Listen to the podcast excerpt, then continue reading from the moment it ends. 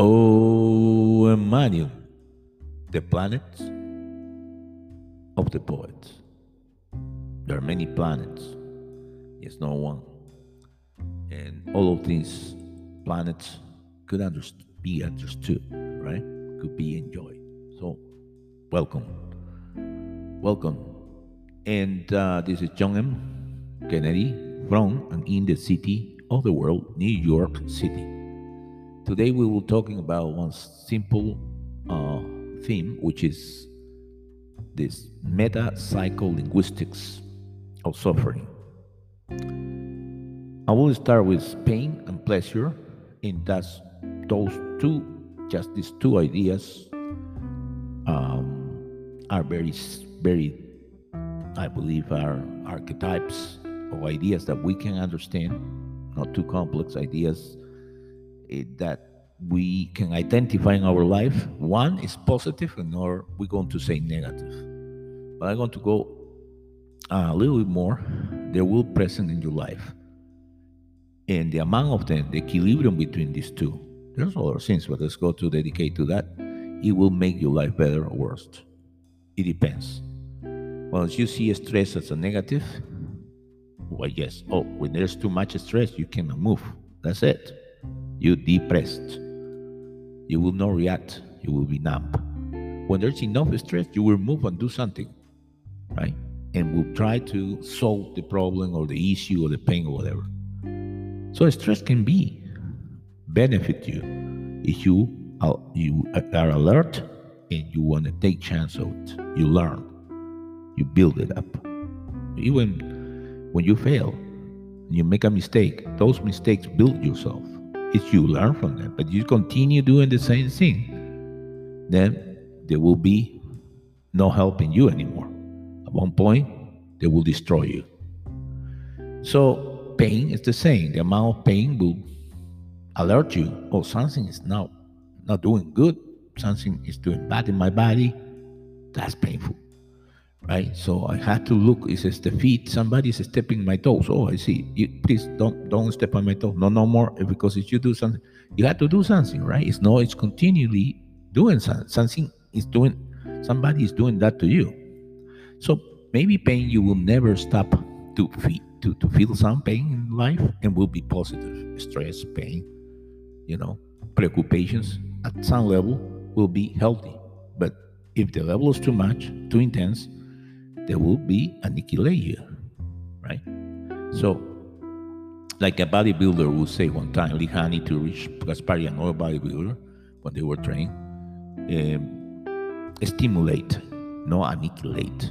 So those are stimuli or stimuli will stimu- stimulate you to do something to improve. Is this pain? No pain, no gain. So have to be a little bit difficult, right? To, to improve. Learning is the same. You want to learn something, you have to be dedicated. Be honest with yourself. I want to learn this. I want to understand this. I want. To, it's you understand it. You explain it to yourself at least, and you know it doesn't. After you learn it, it doesn't take any place, and you would say, "Oh my God, this book was big for me at the beginning. Now I, I already read all the book." Right? It was not easy at the beginning, but in one moment, after I find out the the fundamentals, the foundations. After that, that was easy. It was even now I I I know I all this book. I don't need to come back to it. But it was a little bit uh, an effort you needed to do to absorb and to internalize that knowledge. It's not like somebody I don't know who was talking about osmosis. Nobody will learn something for osmosis although there's something for osmosis that go into your body, into your mind, and that is suffering. Suffering can be shared. Suffering can be uh, contagious because other people suffer, you can suffer. Other people are doing this, I am doing that. Because most people follow that particular highway at 9 o'clock, 8 o'clock in the morning are going to follow the same path and do the same things. No, no, no. I understand what you can do. It looks the shorter way is the best way. Sometimes it's the longest way. It depends what hour. It depends how many people. It depends of many factors. So the shorter way, we don't know yet. We had to discover the best way. It be, it be better to to to see it, to understand where it goes. So there is the suffering comes from the lack of planning, the lack of mapping, the lack of uh, understanding logistics, the way in which you move from point A to point B to your goals, uh, the lack of goals too, the lack of purpose or intentionality in your life. If you have an intention, like an arrow, the arrow have a direction. It goes to some place. It has a launch, boom, right, from the arc. So that's what you need. You need to launch yourself into a purpose. Be purposeless Less is a painful thing. And suffering can be diminished and eliminated. Pain, we know we are just humans. We, we, we need that pain. We need to understand that, that if we going to have a hammer and we want to hammer our hand, that will that will that will be painful. And maybe if it's painful for us, it must be painful for anybody, even for an animal who hurts. You know, the animals, what they feel, they have the sensations of living. They have the same nervous, not the same, but they have nervous systems, and those nervous systems, some of them, uh, some parts of them are because they are, um, you know, giving them sensations of existence of pain. They, you know, they feel. So we had to be uh, empathetic to that. As the golden rule, don't do to others what you don't want others to do unto yourself. That's very easy, and uh, but it's it's becoming very complex. Why? Because people are using this attention, gather your attention, uh, increase the desire, create the need, and make actions with behavior. Right? You see these particular social sites. I don't want to name it, but there are many social sites that improve uh, improve nothing but the attention and stupid, thing, stupid things, losing your time, and make you anxious, anxiety increase for desires that you cannot have, or you whatever it is. So you intentionality is very important. Have your intentions very clear, and after that, everything will come up. It will be difficult. There will be pain in it. It will be effort to make there will be fail. There will be not everything is going to be uh, pink. You know, everything pink. The color pink, which is easier and lumi, you know, with luminosity and lights.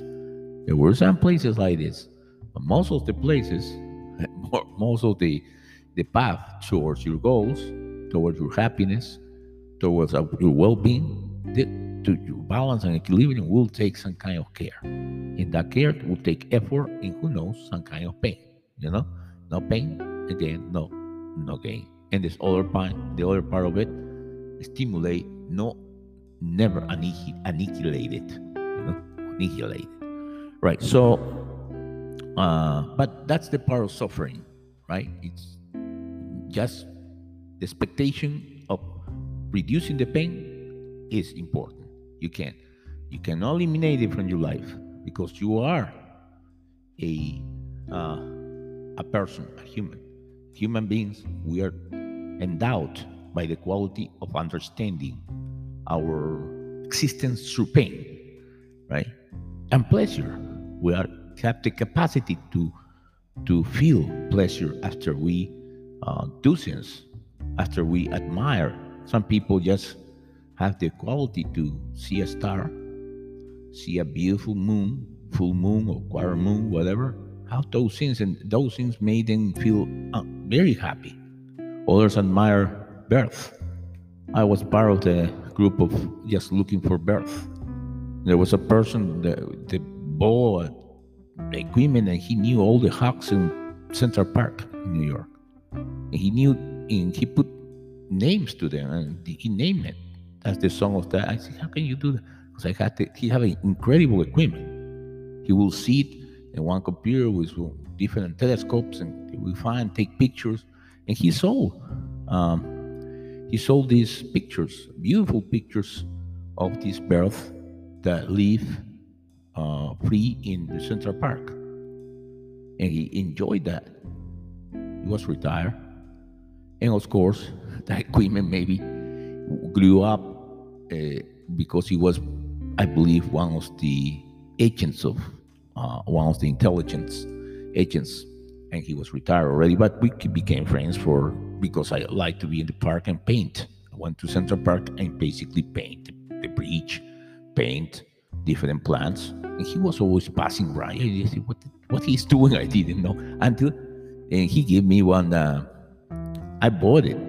One, what I still have in some place a photograph of two uh, birds giving, uh, son, making their own nests in one of the statues of these bronze statues in some part of Central Park. That's a long time ago, though, 1995.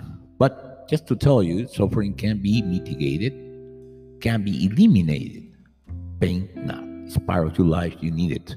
Suffering is like a torture, you know, you're just sinking in the pain and don't do nothing about it. And even increment it, increase it by your mind, by your fears, by your worries.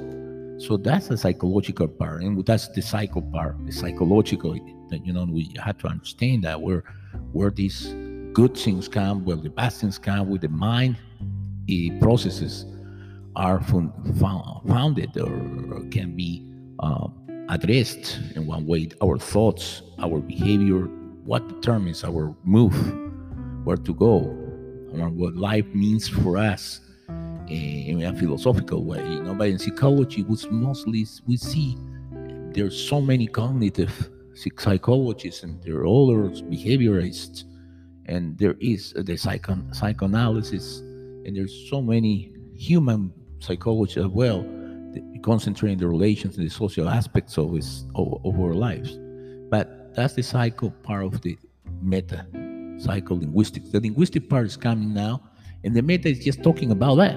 We're talking about what is this field um, that I believe is there, but I unknowingly have that name in it. But psycholinguistics exists is in existence long time ago. It's a field by itself, and of course, it's a very a very important field. We're going to say what it is, and psycholinguistics is already a field too, having their own hypotheses, experimentations, and and subject and field study. It's a scientific endeavor. So, what is the um, the linguistics? Well, linguistics is the science of language, as you might um, understand. It's, the, it's a scientific study of language. But not only that, it's also the study of its structure, right? Including the study of morphology, syntax, phonetics, semantics, and pragmatics. Right? And they have many different branches as well because it's a big science now. Includes um, social linguistics, um, dialectology, psycholinguistics, there you are, computational linguistics, historical comparative linguistics, and applied linguistics. As you see, uh, linguistics is a big field, right? So we're talking about this is linguistics about linguistics. We're talking about what is made of, right? And um, we can see again the study of the nature, structure, and variation of languages, right? Um, it's important to say that what is the the main four areas of linguistics? What what they are those? And we already uh, make this. For example what's phonetics? The study of speech sounds in their physical aspects right the phonology is the study of the speech sounds in their cognitive aspects. Morphology is the study of the, the, of the formation of the words, and syntax, the study of the formation of the sentence, while semantics is the liter literary meaning of the words, while pragmatics is the meaning of the words in the context of the, of the discourse or conversation or on the sentence. Uh, the three main purposes of linguistics are the same of the purpose of language, which is informative. It's, it's you know the language needs to be uh, basically to inform something, right? To express a pain, to express a, a, a feeling, you know, and to give instructions or commands. Um, so there you have the three main purposes of the language. Not to say there could be more languages. If we talk about that, that can be, you know, one part of the uh, linguistics can be computational linguistics, and don't don't be afraid. There's also mathematical linguistics. Mm-hmm. Okay, so what what linguist, linguist, uh, linguistics is not?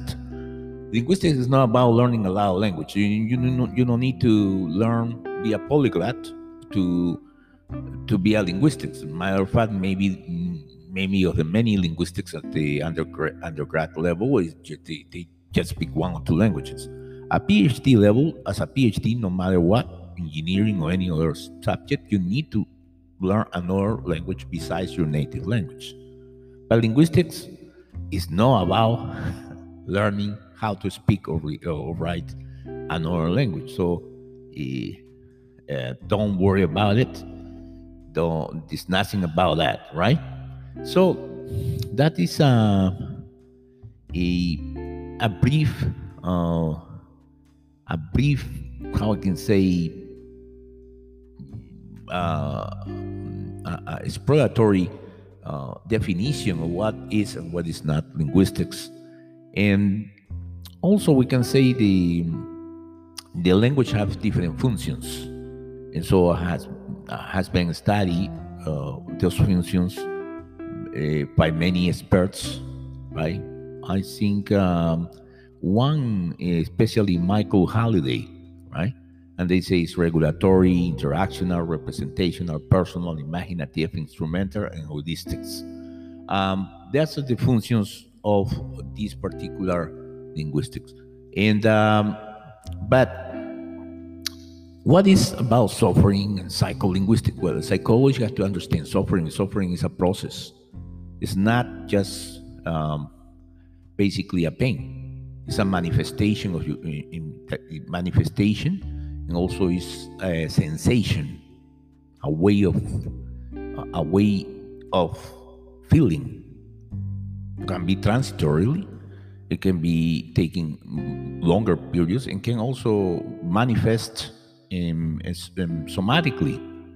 Even people who have rashes in the skin, the people who have uh, diseases uh, are seeing they have allergic, but there's something called emotional diabetes. People get an impression uh, out of an event, some you know earthquake, for example. Boom, they they develop this response, which is uh, emotional distress, and this emotional distress destroy their ability to uh, to understand uh, to to um, control their segregation of glucose in the in the blood or their presence or the segregation of insulin. And that is emotional. It is not that is uh, something for the pancreas. It's just that they that's the way they react. Now that is a link between uh, any event that happens outside like a spider you know, see a tarantula. Oh, a tarantula is dangerous. They can kill me. They can eat me. They can uh, kill uh, whatever. They can do harm to me. And then that particular perception, it goes into your mind. It becomes a thought. So it becomes a worry and also a a suffer. You suffer uh, emotional, and that it is the connection. Then creates a reaction that represents in, some kind of symptoms that are related to physical uh, diseases. Uh, so the ability to understand this is uh, to understand how language uh, is part of us, part of our culture, and now part of our personality. And it's part of the personality because we see there's individual, imagine, imaginative uh, language is a function And those functions are built up ourselves. We explain ourselves in terms of, of language. We have a name in a language. We have a story that we tell ourselves every day we wake up, right? And remember in a language. Although I think that we have an ulterior conscience that have ideas firing in our neurons and make our mind. But never to, nevertheless, to produce this and self a self-talk to communicate with our own self inside, we use language. And that's very important to understand our sufferings by understanding the way our language is structured. So in this term, psycholinguistics is that study in great part. For example, let's go to give you some important uh, curious uh, facts about language, how we use it. For example, in Brazil, there is a language called Piranha or Piraha. In that language only is whistle or hamlet. And that's they it can be encoded in music. So basically that's the way they communicate in that particular with that particular language. It's interesting. They don't use words. They use sounds. And that's not the only one. The Wosawa in Africa um, have a language that they use five distinct clicking sounds to make the entire language. So they communicate within themselves with a particular clicking sounds. There are only five. You name it. All right? And Papua New Guinea has over 850 languages. 850 languages. Now, no, notice that there is 7,000 languages in the world today. You know, more or less. It's not precise in approximation. We estimated there are 7,000, right? Um, words in today's world. Imagine that's the Babel. That's how in the Bible says the world in one time or where they were just talking one language. And because they want to build this particular tower to go to the heavens where god they saw they can be uh, reaching god that it was the punishment right? That's the story in the bible. Well in this term over 2000 of the 7000 of those languages are spoken in asia right and the half of those, so almost the half of those, they are spoken in Papa in Papua New Guinea. Right? Remember, uh, even most uh, incredible in South Africa, there is 11 official language. It's the most in any country in the world. But in United States, contrary to your views, there is no official language. So nobody can tell you to speak English only because it's not official. Any language. You can speak Korean, you can speak Bosawa, you can speak any of the 850 languages the Papa Papua New Guinea they they speak whatever. You're free to speak anything here right? Of course, with the respect that you have. And then I had to come back to these people who have these devices, uh, and this is the smartphones in any place, uh, any circumstances, and uh, that you share in the public place, they start speaking like they're in their own houses. Oh, I tell you this, I tell you that, the, the, giving the conversations. Oh, yes, yes, that they don't care about other people around. They say that's free speech. Then you have free speech, but the freedom comes with the responsibility of caring for other people. You, they don't need to listen to you. Just get to your smartphone and get to a place where you can have privacy. Nobody listens to you, and you don't take the privacy of anybody else's. But for the most part, uh, that happens. So you speak any language or speak English, right? Whatever you speak, but speak and make sure that this what is your public or private place. Huh? The European Union, the EU, have 24 official languages. The United Nations has six Arabic, Mandarin, Russian, English, French, Spanish. Huh? In French, which I love that language, um, you can spell the sound of O in 13 different ways. And in Luxembourg, 50% of children need to take in their education the learning of other foreign language. Although 25% of people in the world, at some extent, speak English.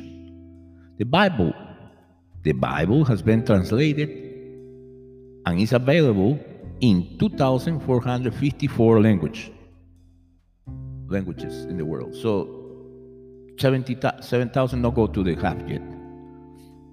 There are 12 imaginary languages created in the Lord of the Rings. And of course, the role language has been created for, like Star, Star Trek created their own language, and some people talk this language between them. The Trekkies, the, the ones who love Star Trek. Uh, and this is, uh, for example, a Klingon. They speak their own language and they have their own symbols. In order for you to successfully read a newspaper in Chinese, you will need to understand at least or to know at least 2,000 characters. And having consideration that in Chinese alphabet, between quotation marks alphabet, has about 50,000 characters in total. 50,000 characters. With 20,000, you can read the newspaper. Basque, or the Euskara, which is in the north a region in the northeast of Spain, is a language that is spoken in that very mountainous border regions between Spain and France. But it's the only language that we know is isolated because we don't know where this language comes. Hmm? It's the only language on earth we is not related to other language be understand uh, be be be aware of the um, Spanish and uh, and uh, French, uh, Spanish and, Fr- and France and French. Those Castilian and French are very uh, we know the you know the origins of Latin are romantic romances because as an Italian, a Portuguese and others, Romanian, they derive, they originate from Latin. The, the beautiful thing is that, for example, in, in Mexico, there's a language called Ayapaneco. It's in danger, in danger to, to, to become, uh, to disappear, dangerous dying out because its last two remaining speakers refuse to talk to each other, to one another. They don't want to talk to each other. So thanks to some people, it has convinced them to speak. They got into terms, and now they have found a school, and they are trying to teach this language to others. The Ayapaneco. Can you believe that? Language is in our hearts, in our souls, in our minds, in our memories. The languages, language made us who we are. We remember us through language. We interact with interact with others through language. We have to take care of our language. And for that, I recommend you to learn Toki Pona. Not Tuki Tuki or Tuki Tiki, but Toki Pona.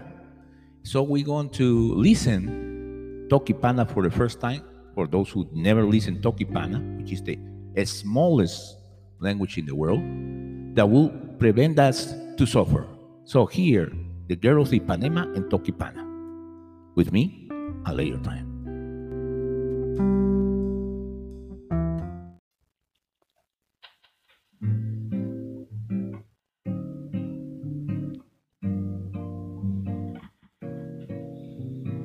Honey, gonna looking, lika matansewi, nili nili, lika malita, wasi elusui, litawa telusui. Maleficiano ielo tamai panema, onali sama pimu si utamilu kie ona, mi pili sewi.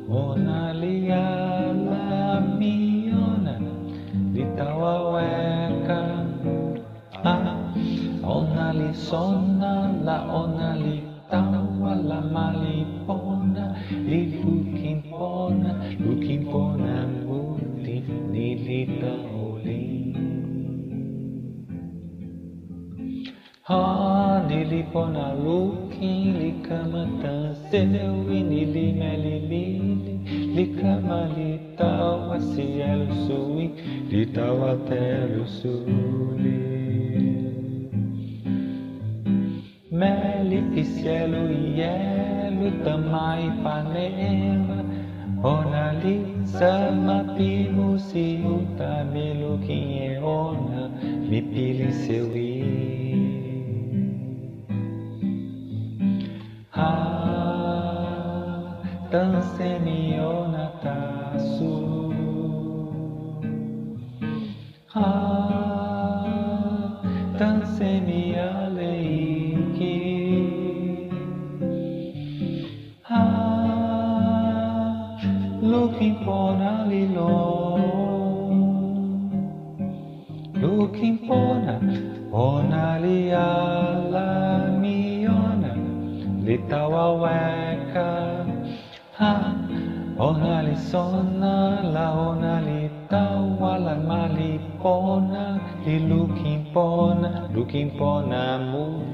nilita huling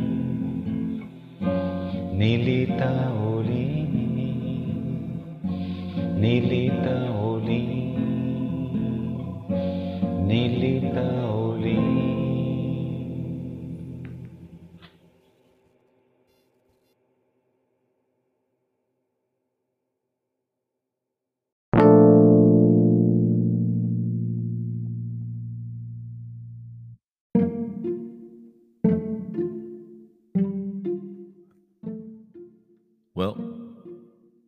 just listen to "Meli Meritama Ipanema, means the girl of Ipanema,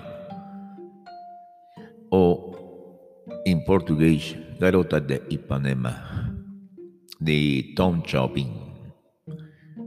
The issue on this episode is uh, uh, psycholinguistics of suffering, second part.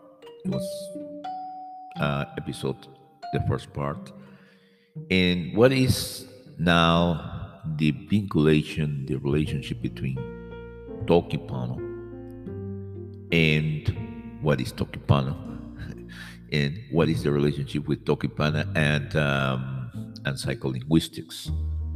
Um, first, you know, in psycholinguistics, we can uh, see what that's a psycholinguistic uh, or what that means, right? Psycholinguistics. Psycholinguistics is the discipline that investigates and describes the psychological processes that make it possible for humans to master and use language. So, in this regard, psycholinguistics conduct research on speech development and language development and how individuals of all ages comprehend, uh, produce, and think, store information in a language. For that, there's three main branches of psycholinguistics language production, language comprehension, and of course, language acquisition. And just to uh, go back a little bit to psychology, because we have linguistics and psychologists, uh, psychology. Psychologists seek to understand and explain thoughts, emotions, and feelings, of course, and behavior. So, a clinical psychology, for instance, assess, diagnoses, and treats mental uh, and treats uh, mental, emotional, and behavioral disorders. Uh, psychologists. A, a, a, clinical psychologist help people deal with problems, um, helps people to deal with problems ranging from short-term personal issues to severe chronic conditions. Um, it does anything that psycholo- psycholinguistic uh, affect our life, how does psycholinguistic could might affect our lives? Well, listening, reading, speaking, and writing are called as the four language skills, right? Specifically, psycholinguistics helps to understand the difficulties of these four skills, both intrinsic difficulties and extrinsic difficulties. Uh, psycholinguistics also helps to explain the er- errors students do in the language learning. There are a bunch of different um, um, types, uh, applications of psycholinguistics, but psycholinguistic really is the study of how the psyche responds to words and languages. And examples, psycholinguistics uh, is a study of how certain words represents or represent pardon, traumatic events for some people. The study of the influence of psychological factors on the development, use, and interpretation of language. And this is uh, most importantly you can be used and can be applied also is um, we always every day will find different um, grounds to study and apply psycholinguistics uh, imagine this uh, representation production comprehension the language goes into the level of intercultural aspects between people whose native um, tongues or languages are different. It happens nowadays in this world that we have a tremendous amount of of immigration or immigration from one place to the other. People are moving or uh, having emergencies. Um, sanitizing problems in their countries and they need to leave their countries. And there's so many other problems, but when they come to another culture, they have to be kind of levels of acculturation or a level at the same time of alienation in alienation I not belong to. I don't feel uh, I'm, adapting to this. And at the same time, uh, I, am I'm favor of this or that particular um, ways of living of the culture that I have been just uh, come from, and the people who are the um, the people who are uh, in the from the country, the natives, um, the original people, the the, the the people who have been born are are are receiving these flows of migrations that sometimes are very numerous and they have different reactions to the language, to the culture. And this is assimilated to the explanation, to the narrative, how this is happening, or what you listen to other people's uh, about it, or people's how you understand, interpret the sounds and the languages and the messages and the situation of the people who are coming to your country. So there's a lot of things that psycholinguistics can help to understand. And of course, we want to understand is to solve and to, or to improve, mitigate any problem. And um, so that's very important. How now let's go to the connections of with Tokipona. And uh, so uh, there's many ways to solve uh, our problems. That's going to focus on English. Um, for example, in the Oxford Dictionary, um, in present current time, you can find headwords in the number of 273,000. 171,000 out of that 171,476 of those head words are being in current use. Um, 47,156 are being obsolete words in around 9,500 derivative words are included as sub-entries.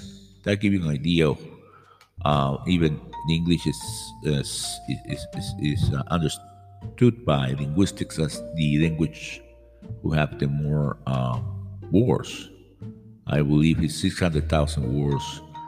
But I have been, or you have been, in communities in which they, in the daily manner, they do not use more than maybe 100 words.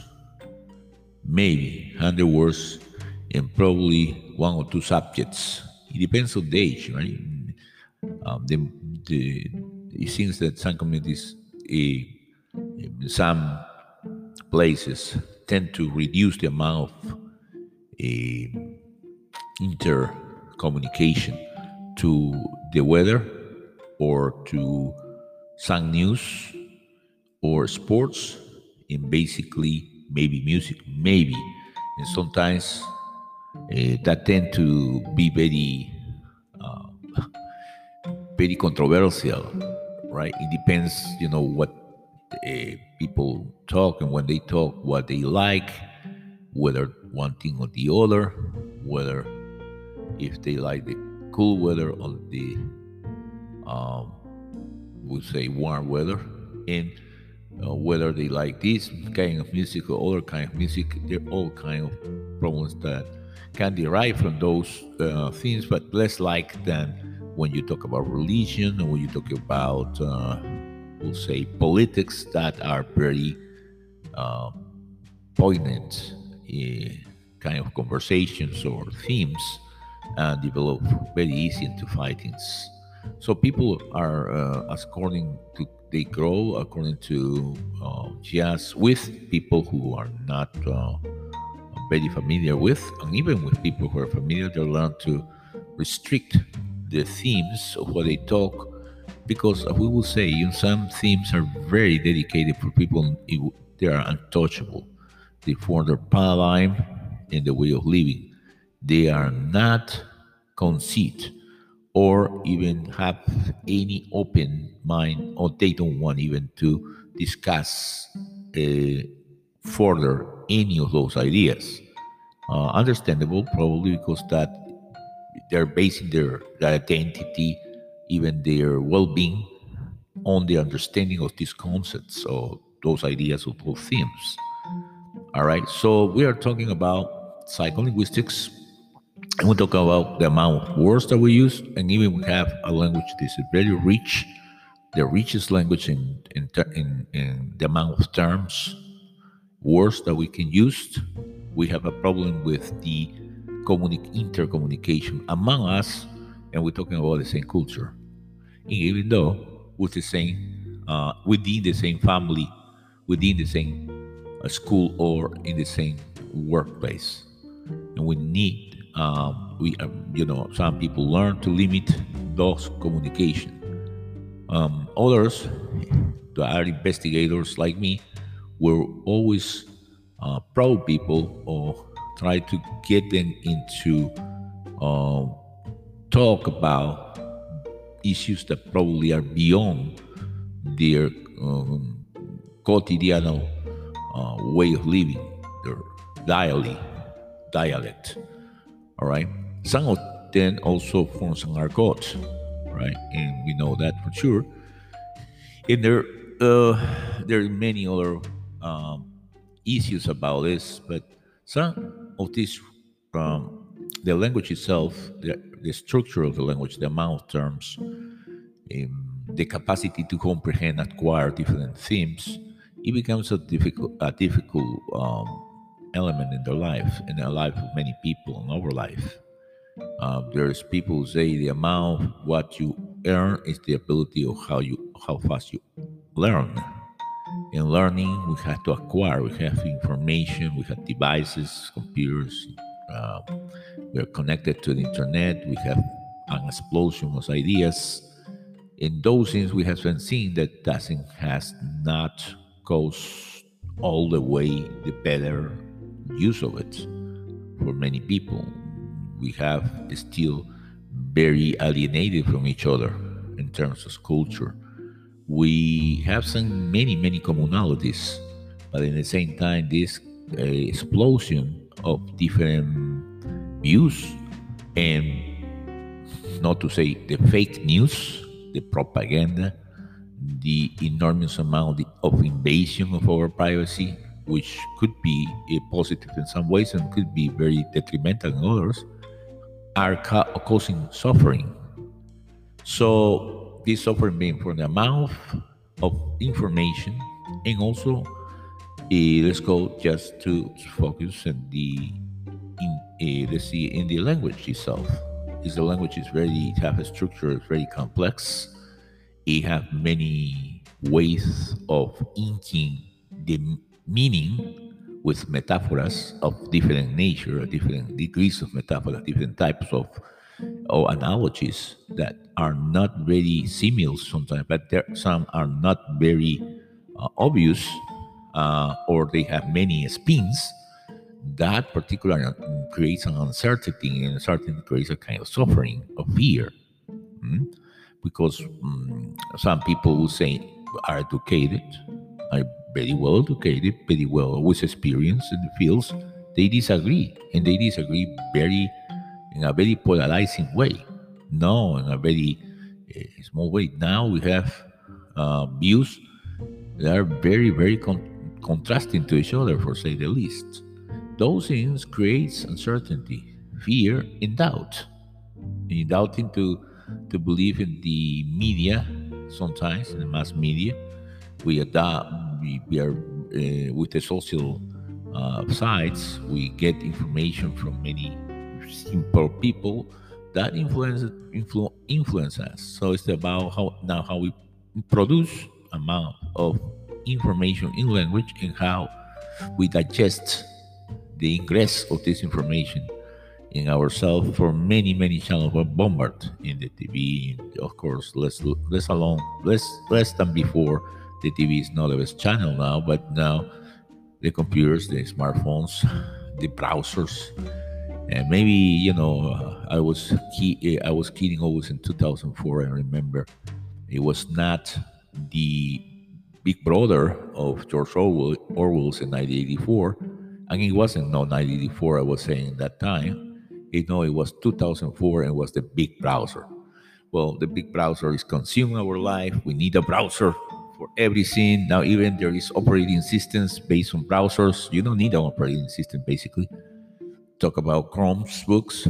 Um, but anyway, all those things are important. And here is coming the Toki uh, Pana. What is a Toki Pona? And um, and how can I understand uh, this uh, this this language structure. But Tokipona is a new language by itself, um, which is interesting to say the least, because the language has been created uh, 20 years ago exactly. Um, I believe in 20 um, in 20 um, 2001. Many things has happened in 2001, by the way. It was the first year of the 21st century. But let's go to start with thinking about, for example, how you will how how you translate the word computer, since the English are inputting aloud new terms neolog- neologisms, mostly in computer and information systems. Well, how the Chinese translate the word computer? Uh, they did it by saying electric brain. That's what is a computer for Chinese. That's the idea. For example, eh, in Icelandic, a compass is a direction shower. In a microscope is a small watcher. In Lakota, horse is literally dog of wonder. So these neologis- neologisms demonstrate the cumulative quality of language in which we use the known to describe the unknown. So in those languages I mentioned, the Chinese, um, the Icelandic, the Lakota, they use something more familiar to something less familiar. And that is a equality that we have to process information through languages. Um, it differs. It, it differs, as you see, uh, the way um, the way people, the way different uh, languages, uh, they process these these ideas. It is by metaphor that language grows. Eh, it wa- that, that was according to the psychologist Julian Jaynes. Right, the common reply to the question was what it is or what is it is when the reply is difficult or the experience unique. And will you will say, well, it's like, or well, it is like. So um, that metaphorical process is at the heart of the Tokipona, the world's smallest language. Well, as I would say it again, while the Oxford English Dictionary contains the 1000, 1071, uh, 171,476 um, uh, in current use of the 273,000 her words, and even uh, um, this particular language, I believe it has um, 123 words. That's what all the Tokipona. That's the mere amount of vocabulary by which, with that, you construct every single idea or communicate.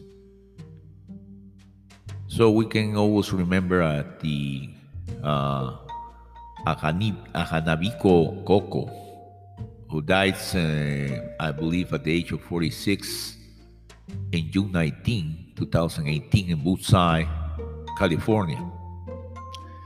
That gorilla learned, undebatable, but many people say, experts, linguists say she did, the, the gorilla. Uh, it communicates uh, with over 1,000 gestures in American Sign Language right? And as I said, the Toki even even that have more languages, gesture languages than any other. As I say before, gesture, eh, you know, sign languages, people in sign language have accents too. so uh, anyway, but remember the total the total vocabulary of Tokipona is just a mere 123 words. And the creator was Sonja Lang. So Many other Tokipona speakers insist it is enough to express almost any idea.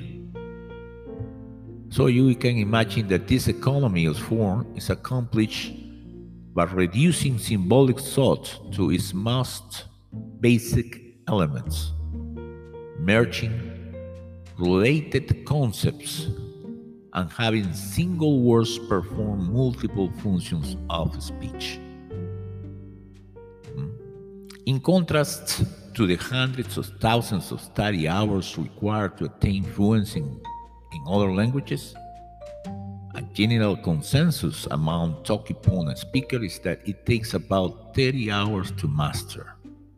That easy of acquisition, many of them believe, makes it an, an ideal international auxiliary language, the realization of an ancient dream to return humanity to a pre-Babel Babel unity.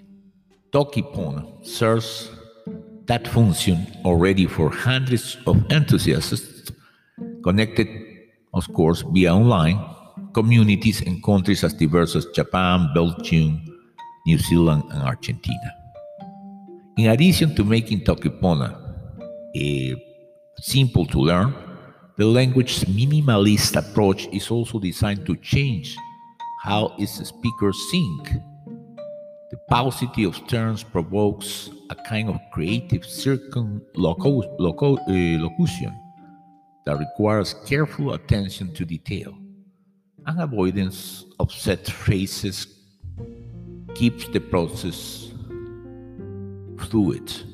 The result, according to Lang, is to immerse the speaker in the moment, in a state reminiscent of that Zen Buddhist called mindfulness. What is a car? Lang mused recently via phone from her home in Toronto. You might say that a car is a space that's used for movement, she proposed. That will be Tomo Tawa. If you are struck by a car's though, it might be a hard object that's hitting me. That is Kiwen Utala. So, what will be, if we can understand, uh, we can say kind of John Lennon conjecture, what will be a world without language barriers look like? Forgetting and remembering your first language, right? And uh, start using a new language, using Tokipona. So, what is the real question here? What is a car to you? Our small things in Tokipona, the answer is very relative. We wear many hats in life. Lang continued. One moment I might be a, I might be a sister, right? The next moment she said, a worker or a writer. Things change and we had to adapt. The language's dependence on subjectivity and context is also an exercise in perspective taking. You have to consider your interlocutor's way of understanding the world or situation. The Polish citizen Marta Sreminska stated, For that reason, I think it has a great potential, Tokipona, for bringing people together.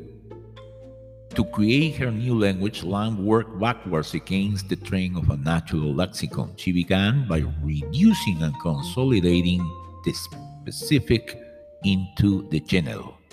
I think colors are a good example, she offered. You have millions of shades that are slightly different from one another. And at some point, some says, well, from here to here is blue, and from here to here is green. There are these arbitrary lines that people agree on.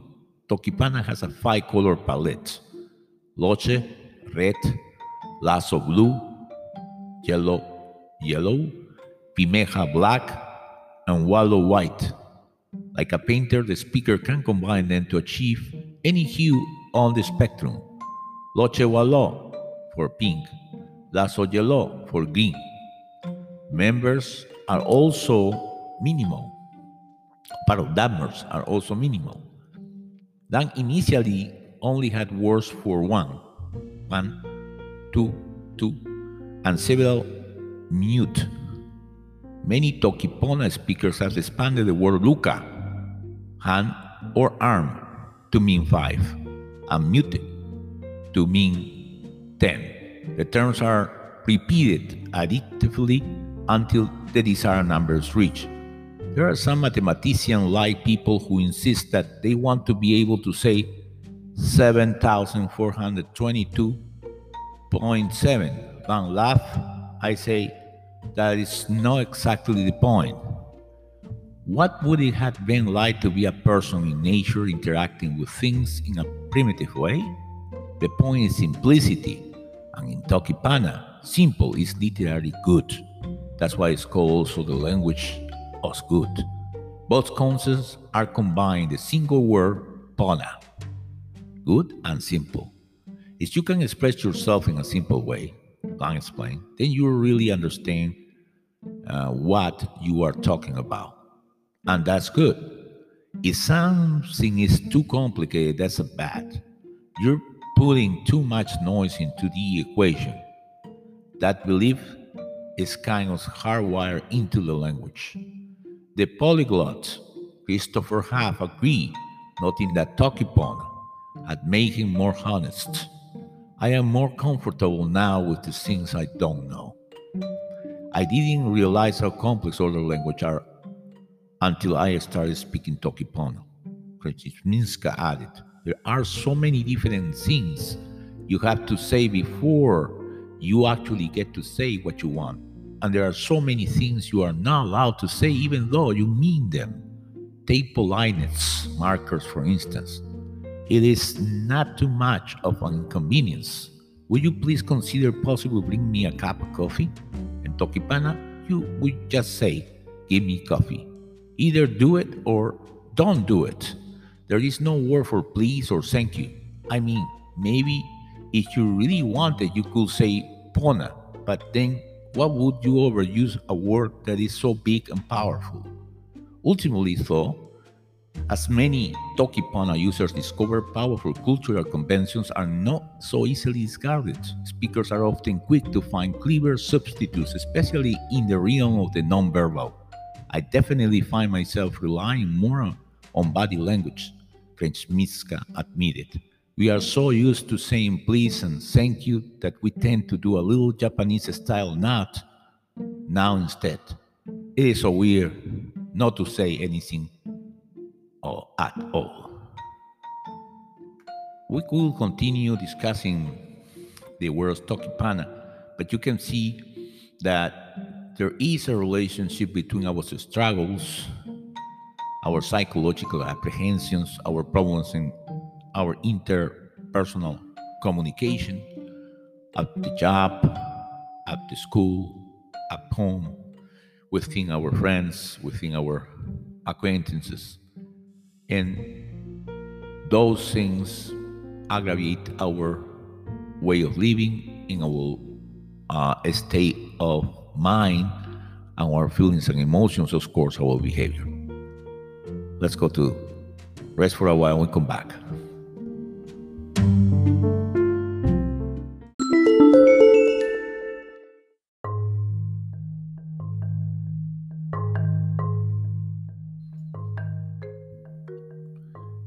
We continue with Tokipona, and we can say that despite compromises in etiquette, Tokipona still manages to convey a culture of its own.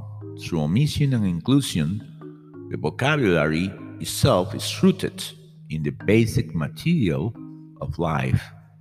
I was inspired by hunter gatherers, line noted. I thought what it had been like to just be a person in nature, interacting with things in a primitive way. Accordingly, there are several words denoting different living organisms and none for specific modern technologies. All technology is essentially subsumed by the general term for tool, ILO, and augmented, if desired, by other words describing distinct functions. Addressing this choice has spoke of a divide in the Tokipona community there is one spirit that says Tokipona is able to talk about these things, so we should talk about these things. There is another spirit that says maybe there are things we just don't need to talk about it. Along with the previously noted biases, the lexicon also exhibits an acknowledged propensity for positivity. Frenchminska, who speak the language with her best friend, noted that they tend to slip into Tokipona for pleasant conversations. That is one of Sonja's principles. It's a language for cute and nice things. It's also great for talking about feelings. There are limited concepts, so one word can be everything. The word pona is everything that's good in the world pineapples, bananas, kittens. If I call my friend a jan pona, I call him a good person. Often, if we are both tired and everything is too much, we just say everything will be up, will be pona. You are a beautiful person, and everything is beautiful, and everything will be beautiful, and then everything is better. And so we understand that Tokipona literally means good language, or the language of the good, or simple language. And it's really a philosophical, artistic, constructed language. By constructed language, we means a language whose phonology, grammar, and vocabulary, instead of having developed naturally, are those languages are consciously devised or invented as a work of fiction or as in Tokipona, as a work to, as we say, understand. Sonja learned this language with the purpose of give her an escape from the struggles of her personal experience since she was kind of depressed. So within that language, she invented a way of feeling better. In that regards, that's the connections of Tokipona with psycholinguistics and with other constructed language as well, which have different purposes. And I will talk at least one different in, in contraposition of Tokipona. But yet, this language was created by the Canadian uh, linguist, translator Sonja Lang, because she wanted the intentionality that she wants to simplify thoughts and communication. And she put it and published online as a draft in 2001. And also, she was now published a more complete form um, in a book called Tokipona, The Language of Good. It, that was in 2014, 13 years after she published first online. In July 2021, Lang released a supplementary dictionary based on community usage called the Tokipona Dictionary. And for many people that has been reading comments about it, they say it's magnificent way of having this uh, dictionary to learn Tokipona, and it's better than they thought at the beginning when they bought it. Super past their expectations for the most part. So a small community of speakers developed in the early 2000s, while activity mostly takes place online in chat rooms and all social media and other groups. There were a few organized in-person meetings during the 2000 and 2010s. The underlying feature again of Tokipona is minimalism, you know, and you understand that minimalism is just as in visual arts, uh, in music, and any other media uh, is just a movement no, of art began in the era of the post World War II. Mostly, I would say, pragmatical in the sense very, very simple. So this is Tokipona, is uh, the minimalist version of a language, which focuses on simple, near universal concepts, making use of very little to express the most. The language is isolated with 14 phonemes as around 120 to 137 between quotation mark essential root words that change with the community. I was a number or less used words. You had to see the vocabulary to, to follow up. Uh, its words are easy to pronounce across languages, but it was not created to be an international auxiliary language in the beginning, but was inspired by Taoist philosophy. Taoist also is known as Taology, which refers to the various philosophical currents of Taoism, a tradition primarily from China, which emphasizes living in harmony with the Tao. The Tao is the, a mysterious and deep principle that is the source pattern and substance of the entire universe. Amazing the Taoism really I recommended this give you a lot of peace. Sharing in here I read a Lao Tse, some people say, uh, from Lao Tse. It, it, was incredible for me, and I want to remember those days, and I will make a, a space in there. The language, come back to the Tokipona, is designed to help users concentrate on basic things and to promote positive thinking in accordance with the Sapir-Whorf hypothesis. Now, we're getting here into a hypothesis called whether Sapir-Whorf hypothesis or the Whorf hypothesis or even Whorfianism. And it's a principle suggesting that the structure of a language affects its speakers worldwide or cognition, and thus people's perception are relative to their spoken language. And here, yes, in that particular Whorfianism or Sapir-Whorf hypothesis is a conundrum of this episode because if you speak something that is complicated for you or make your life difficult or your thoughts restricted and even negative, then you will live a very uh, not a very pleasant life, which this is and then you will not be able to ventilate, for say the least, communicate your thoughts, your emotions, your strugglings, your stressors, your your sufferings to others, and then it will increase pain that you may felt. So this is a that hypothesis is a very important one. So despite the small vocabulary, speakers are able to understand and communicate with each other, mainly relying on context and combinations of words to express more specific meanings. So the etymology is derived for, from Tok Pisin. Often Tok Pisin is referred to by English speakers as New Guinea Pidgin. We observe that in New Guinea there is at least 750 to 850 different language in that song. This is just New Guinea Pidgin or simply Pidgin which is a Creole language spoken through, I'll say again, Papua New Guinea. It's an official language of Papua New Guinea and the most widely used language in the country. And you wonder how this Pidgin is so much popular, almost official, is now official in Papua New Guinea. Having the understanding that in that particular region, there are 850 different languages uh, spoken. So again, Tokipona derived from this particular language, Pidgin or Tok Pisin, Tok, which itself comes from the English Tok Pisin and Talk, right? Which itself comes, the talk comes from the English talk. Ampona, which means good, simple. So talking Tok Pisin in the language topics in T-O-K, talk means talk, talk, T-A-L-K in English, which is speaking, and Pona, which is uh, from also from Topisin, which is good and simple. There also this Esperanto. We can understand that Esperanto is uh, it was it, it was built by an ophthalmologist.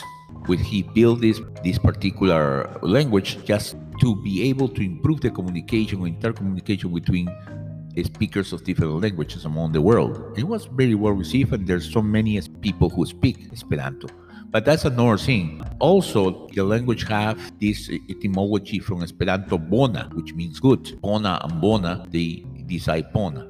Uh, this bona comes because Calao Esperanto is Latin, also a Slavic language. It comes from Latin bonus, which we know is good. The name Tokipona therefore means both good language and simple language, emphasizing that the language encourages speakers to enjoy or to find joy in simplicity. So the purpose, as Son, Sonja Yang, on the real name, was Sonja Elen Kisa.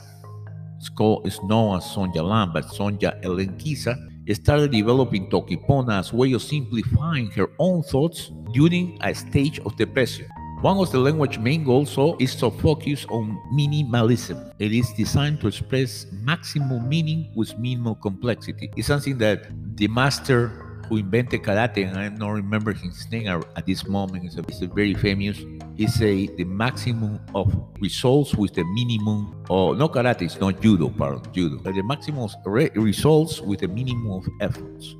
What that is also the idea of Tokipona like a pinch bit yin It focuses on simple concepts and elements that are near universal among cultures. It has a minimal vocabulary and 14 phonemes, devised to be easy to pronounce for speakers of various language backgrounds. Inspired again by the Taoist philosophy, another goal of Tokipona is to help its speakers focus on the essentials by reducing complex concepts into basic elements and remove complexity from the thought process. From these simple notions, more complex ideas can be created by simple combining. This allows the user to see the fundamental nature and effects of the ideas expressed. In accordance with the Sapir-Whorf hypothesis, which states that language changes the way its speakers think, think and behave, Tokipona tries to induce positive thinking. Another aim of the language is for the speakers to become aware of the present moment and pay more attention to the surroundings and the words people use. According to its author, it is meant to be fun and cute. Also, it was not intended as an international auxiliary language people from all around the world use it for communication. Well, so we can talk about the how Tokipona started in some place in Yahoo Group in the times of 2001 by Sonja Lang, and how quickly it gained popularity and how many of those people now counts with more than thousands of members in all different countries in the world and you can find all this information. You can go into understanding the phonetic phonology inventory and learn this language that can help you to feel better and to make complex things as these times everything is complex and confusing is increasing and the ambiguity and the fear and the uncertainty is escalating and terms that we never understood possible. So what we need to use for our piece is to, to understand the structure of the language. And some words contain ideas that bring memories, experience that we already have in the past, and that brings us a moment of suffering in cases. So it's a very good idea to learn Tokipona. In contrast to Tokipona, there is other, for example, the perspective of John Quijada, which was an employee in the Department of Motor Vehicles that spends like three decades to create the Ithkuil and perfecting this. He, calls this an idealized language whose aim is to the highest possible degree of logic, efficiency, detail, and accuracy in cognitive expression. And he does that by combining 58, only 58 phonemes within an exacting grammatical framework. Ithkuil is designed to precisely express all possible human thoughts. It is so complex that even its own creator often requires 10 minutes or more to ensemble a single word. So you have, for example, this word. Oh, I will try to do my best. Aistratervielgilme, which is a term for a situation where one lets a normally unavailable opportunity pass by because it is not seen as being the optimal instance or form of that opportunity, despite the likelihood that such an optimal instance form of the opportunity will likely never come.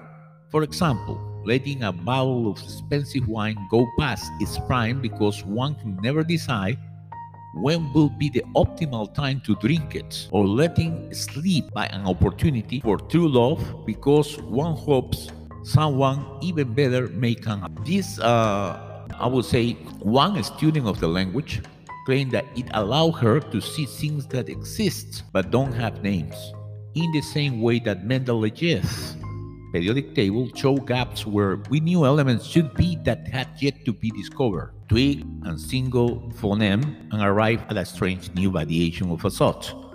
Tweak by tweak, a speaker could wander forever through an endless landscape or unique thoughts in a kind of linguistics derive.